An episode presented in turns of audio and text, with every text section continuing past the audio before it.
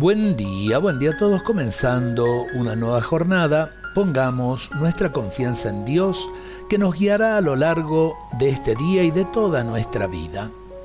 Muchas veces nos preocupamos y nos llenamos de miedo pensando en el futuro, en lo que puede pasarnos, en los problemas que nos pueden venir y nos llenamos de temores gastando nuestras energías en vano y nos olvidamos de que la mejor manera de preparar el futuro es vivir bien el momento presente. Porque si vivimos bien lo que tenemos entre manos, eso nos hace fuertes y nos prepara para enfrentar cualquier desafío que pueda surgir. Valoremos lo que tenemos en el momento y dejemos el futuro en las manos de Dios.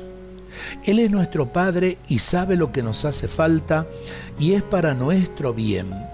Entonces, digamos hoy, en todo momento, gracias Señor por lo que tengo y por lo que puedo vivir. Sí, con un corazón confiado, si Dios no nos sostiene, nada podríamos hacer, ni siquiera podríamos vivir. El amor de Dios está en todo momento de nuestra existencia y ese amor de Dios nos llama a la confianza.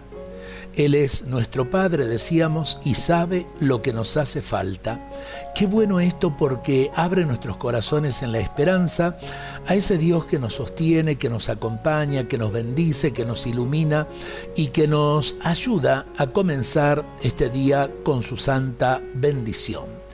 Dios nos bendiga a todos en este día.